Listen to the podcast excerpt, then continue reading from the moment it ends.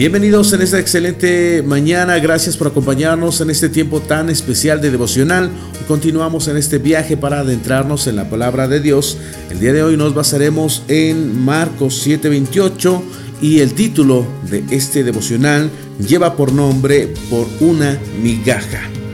Eh, algo que podemos ver en el Evangelio de Mateo y Marcos es que relatan la historia de una mujer sirofenicia que siguió a Cristo a gritos la desesperación la impulsó a echar por la borda el comportamiento que se esperaba de una mujer en un lugar público y más eh, con Jesús pasando por el lugar, ¿verdad? Hizo tanto escándalo que los discípulos avergonzados le rogaban al Señor que la mandara a casa. Sin embargo, ella tenía un objetivo, llegar a Jesús para que pudiese intervenir en la enfermedad que atormentaba a su hija. Eh, la respuesta de Jesús eh, es un poco desconcertante. Primero la ignora y luego señala que no era el momento oportuno para darle ayuda cuando expresa algunas palabras así como primero debo alimentar a los hijos de mi propia familia, los judíos. A esta aclaración se sumó una frase eh, que algunos suponen representaba un dicho común entre los judíos en aquel tiempo.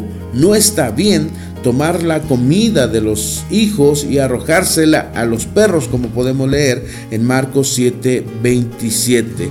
Y no poseemos esa información exacta acerca del tono de voz ni la forma en la que Jesús miró a esta mujer cuando le pronuncia estas palabras. Lo que sí está claro es que Dios frecuentemente prueba la fe de cada uno de los que se acercan a Él. El Hijo del Hombre, a diferencia en otras situaciones de los Evangelios, no accedió inmediatamente al pedido de esta mujer. Eh, para ella, sus palabras podrían haber sido interpretadas como una injuria. Nosotros sabemos, por lo que conocemos del corazón revelado de Jesús, es que sus palabras nunca esconden una actitud de desprecio. Ante la aparente irreverencia de la respuesta de Jesús, la mujer podría haber regresado a su hogar desolucionada Ah, había hecho lo que se podía, la realidad, ¿no? Pero no obtuvo respuesta. Definitivamente Jesús no resultaba ser la persona que ella creía. Esa puede ser nuestra escena, ¿verdad? Podría haber eh, respondido ella con indignación hacia Jesús después de escuchar esas palabras. Podría haberle dicho, ¿y tú? ¿Quién te crees que eres? ¿Cómo me comparas con un perro?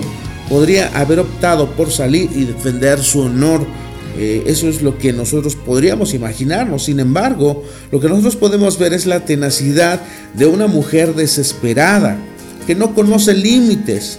Eh, estaba viviendo una angustiante situación eh, de, su hija, sumada a su increíble fe, y, vemos como em, ella contesta a Jesús, contesta en Mateo 15, 28, dice, ella le dijo, sí señor, pero hasta los perros comen las migajas que caen de la mesa de sus amos. La predispuso a recorrer cualquier camino para echar mano de la sanidad. ¿Y cuánta claridad posee esta mujer acerca de los principios que operan en el reino de los cielos? No necesitaba que el Señor la hiciera partícipe de un gran banquete, de una gran reunión en un lugar que tenía reservado para los suyos. Eh, esta mujer no buscaba eso. Con apenas una migaja de la mesa, ella estaría satisfecha. Esta mujer entiende que no es la cantidad lo que importa, sino la calidad. Una migaja que procede de las manos de Jesús vale más que toda una panadería completa entre las manos de un pecador. ¿Hasta dónde estamos dispuestos a ir para echar mano de la bendición de Dios? ¿Qué tan dispuesto estás a soportar la humillación, la vergüenza, el ridículo o la negación? La característica que distingue a los que disfrutan de la plenitud de la vida pareciera ser que no están dispuestos a medir consecuencias a la hora de salir en pos del Señor. Donde otros vacilan, otros retroceden o abandonan, ellos avanzan con una audacia inusual yo quisiera ser contado como uno de ellos. Yo no sé tú que me estás escuchando, pero ¿de qué tipo de personas queremos ser? Una escritura increíble que habla acerca de este punto es Jeremías 29:13, ¿verdad? Dice, me buscarán y me encontrarán cuando me busquen de todo corazón. Realmente Dios quiere producir en nuestros corazones una intensidad al buscarle. No que a las palabras eh, difíciles, a la respuesta eh, difícil de Jesús, nosotros nos demos la vuelta y nos vayamos corriendo y digamos, Jesús no es lo que yo pensaba. Realmente a veces queremos recibir nuestra respuesta al momento de ya, ¿verdad? Pareciera que le estamos dando órdenes a Dios y cuando Dios o cuando Jesús nos habla de lo difícil que es dar el paso para estar con Él, entonces nos desilusionamos, nos damos la vuelta y nos vamos.